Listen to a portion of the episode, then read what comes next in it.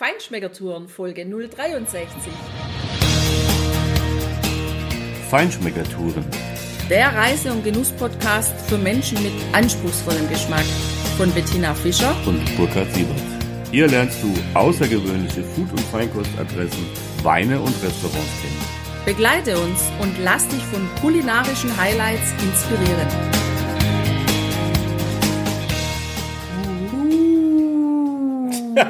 ja, du brauchst keine Angst zu haben.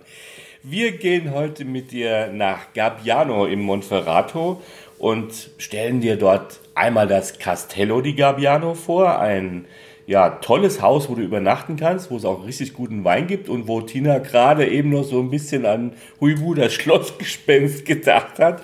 Wir verraten dir aber auch noch eine Alternative in diesem kleinen Örtchen und wie Vongole mit geräuchertem Käse ins Piemont kommen. Mich hat das Castello di Gabbiano total an Spooky, das Schlossgespenst, erinnert. Also auch die Räume, die wir dort gesehen haben und ah ja, einfach auch das Gemäuer von außen. Das ist schon sehr imposant, wie das dort ganz oben in dem Ort thront. Also wenn da der Hausherr sagt, ich bin mal auf Zinne, dann hat das eine ganz andere Bedeutung als bei uns. Ja, dieses Castello liegt auch wirklich genial, wirklich oben auf dem Hügel. Du hast nach allen Seiten wirklich den Blick nach unten, wie halt so ein altes Schloss gebaut sein muss. Und hast diese wehrhaften Türme und diese Zinnen eben und mehrere Gebäude. Das ist eine richtig große Anlage. Die Familie dieser Markgrafen Giustiniani, die sind da seit mindestens vier Jahrhunderten auch in der Weinproduktion. In dieser Region hat die Weinproduktion auch eine über tausendjährige äh, Tradition, wie eben aus alten Gemeindeverzeichnissen noch belegt werden kann. Und heute der letzte Markgraf Marquis von Gabbiano, Giacomo Cataneo Adorno, bewirtschaftet eben mit seiner Frau zusammen insgesamt 22 Hektar Weinberge mit der Kellerei. Aber du kannst in diesem alten Castello in einer wirklich richtig außergewöhnlichen Atmosphäre in traumhaften Gemächern wohnen. Und vor allem schon ganz imposant finde ich, wie gut erhalten diese Burg ist. Man kann das besichtigen, man kann da langlaufen, man kann auch diese ganzen vielen Gebäude, die zu dieser Burganlage gehören, wirklich besichtigen und so richtig in die alte Ritterszeit eintauchen. Und das bin ich auch, als die Katja uns die Zimmer und Suiten gezeigt hat.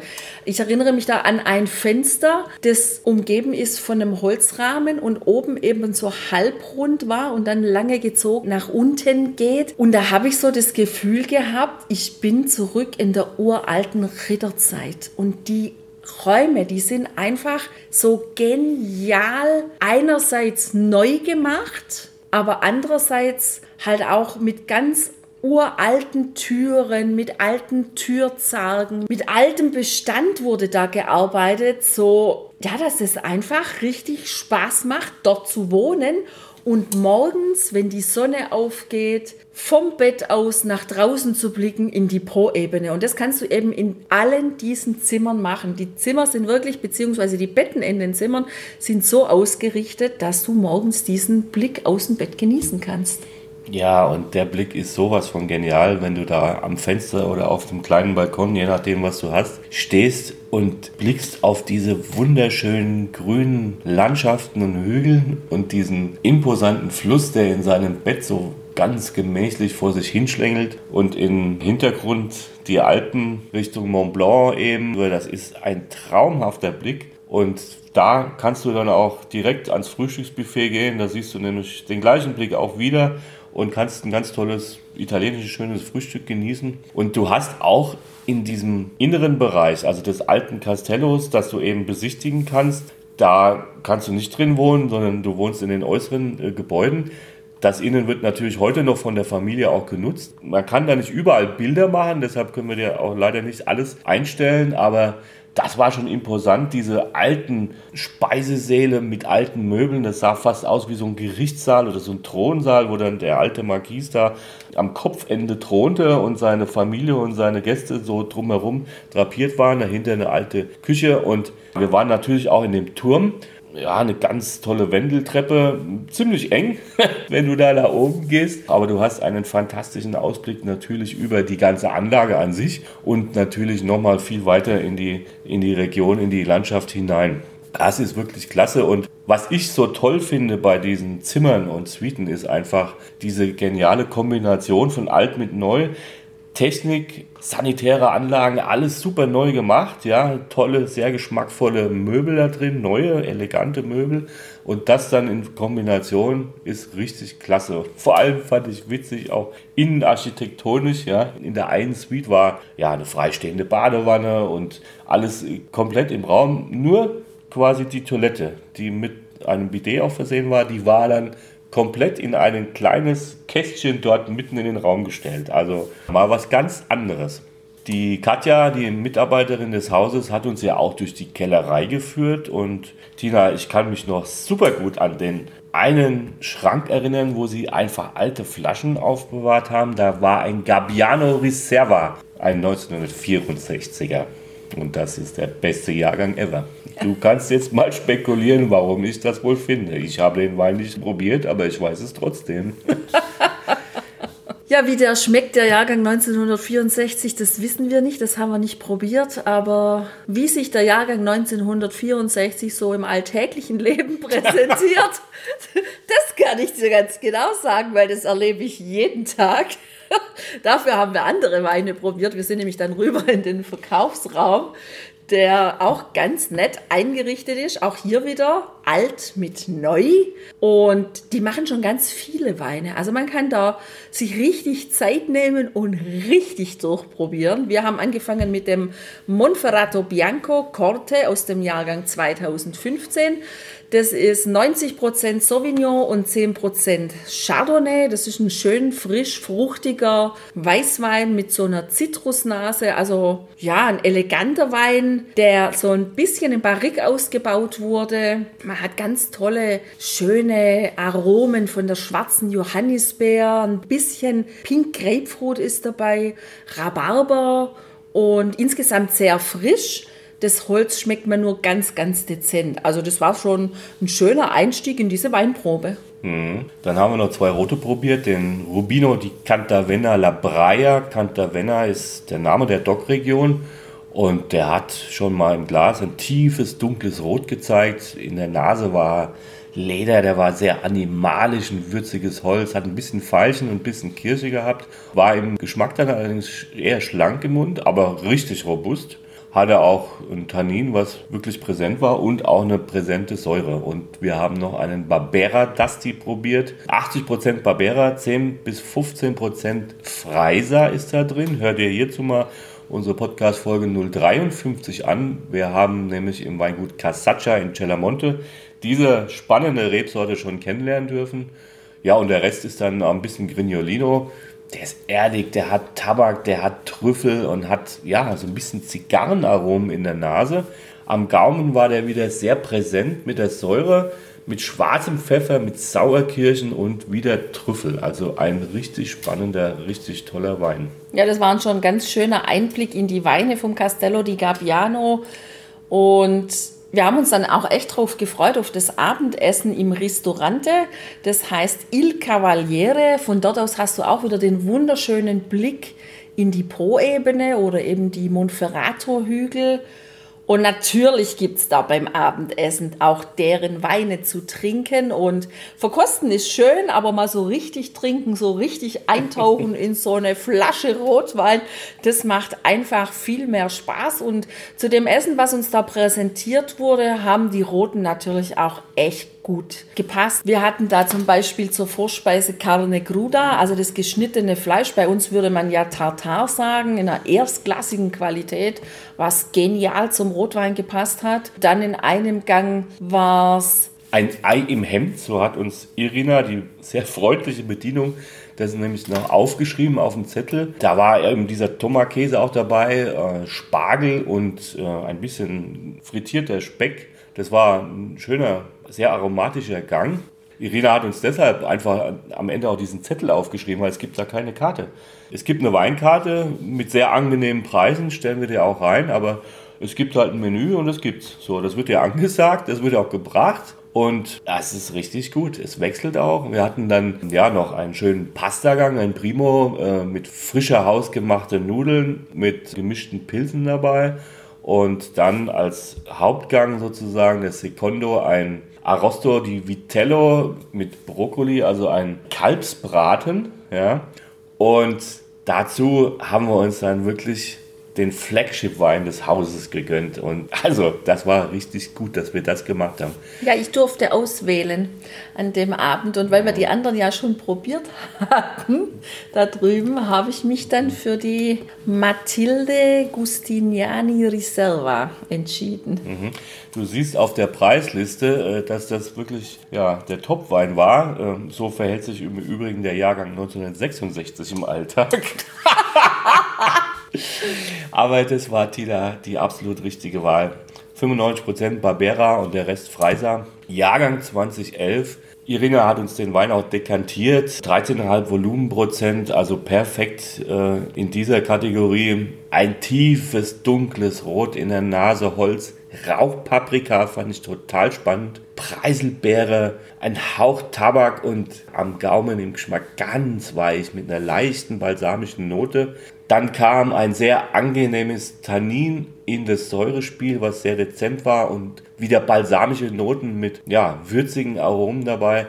Der war leicht adstringierend, aber nicht wuchtig. Er war eher ein Florett als ein Schlachtschwert. Und die Aromen aus der Nase haben sich dann wiederholt am Gaumen mit etwas Nelke dabei. Also das war wirklich sehr treffend, dieser Wein für den Zweck, für den er gemacht wurde. Ja, hinten auf dem Etikett steht dann in italienischer Sprache, wir haben es mal einen Teil für dich übersetzt. Der Wein wurde gewidmet der Frau, die es in der Vergangenheit geschafft hat, das Schloss in seine alte Pracht und seine Liebe zu den Weinbergen zurückzubringen. Ich finde es total treffend.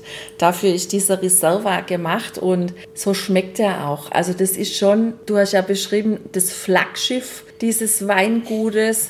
Ich finde, man spürt da tatsächlich diese, diese Liebe zu den Weinbergen und diese Pracht. Das ist ein sehr prachtvoller Wein. So habe ich den echt empfunden. Ja, absolut.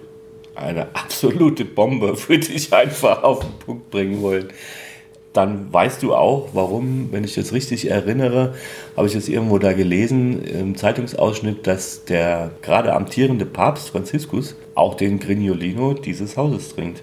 Der muss da irgendwie auch von der Familie her Wurzeln in die, in die Region haben und ja, wenn du diesen Wein getrunken hast, den Matilda, dann, dann weißt du, warum du da auch richtig bist bei diesem Weingut. Gabbiano ist ja ein wirklich kleiner, winziger, winziger Ort. Da gibt es nur ein paar Häuser und eben dieses riesige Castello. Es gibt auch eine Ortsverwaltung, also.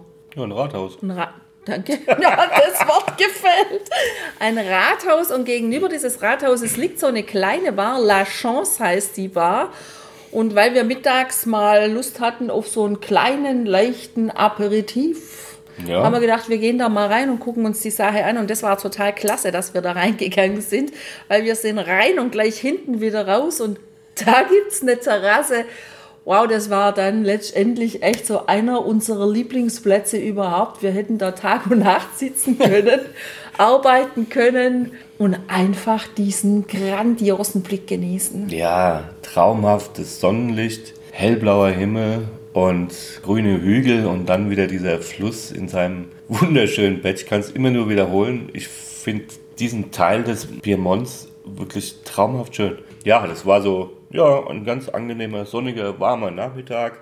Und dann haben wir mal angefangen mit einem Chardonnay aus dem Piemont. Der hatte angenehme 14 Volumenprozent, also genau das Richtige für den Nachmittag.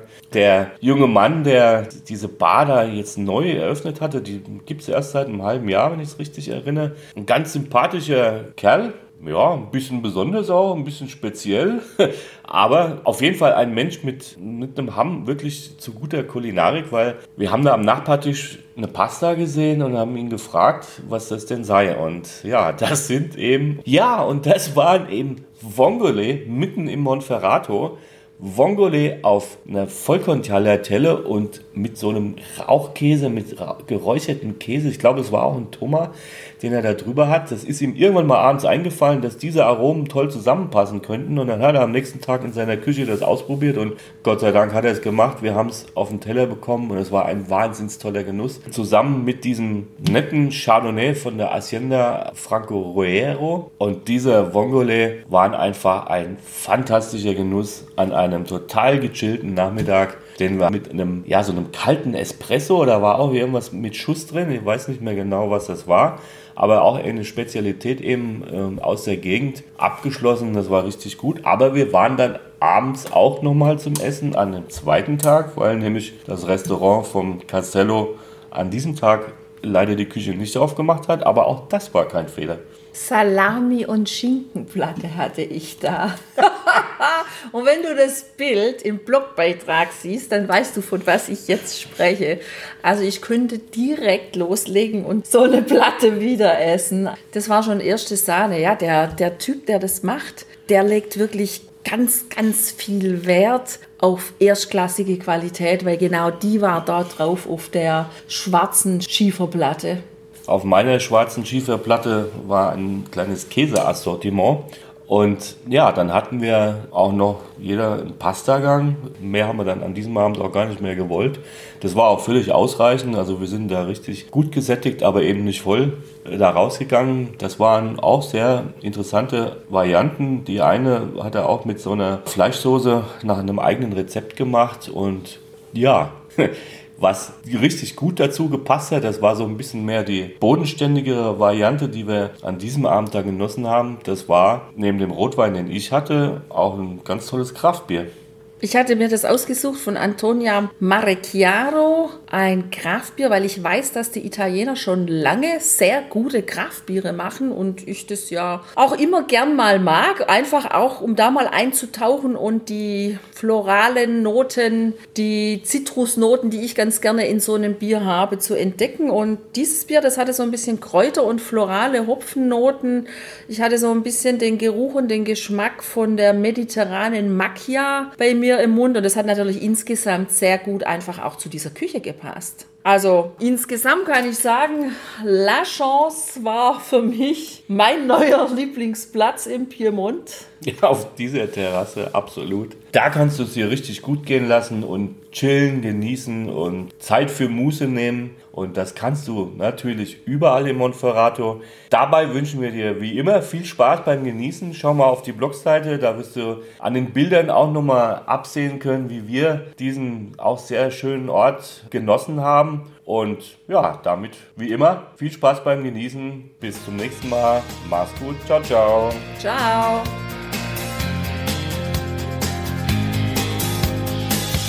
Hier endet dein Genusserlebnis noch lange nicht.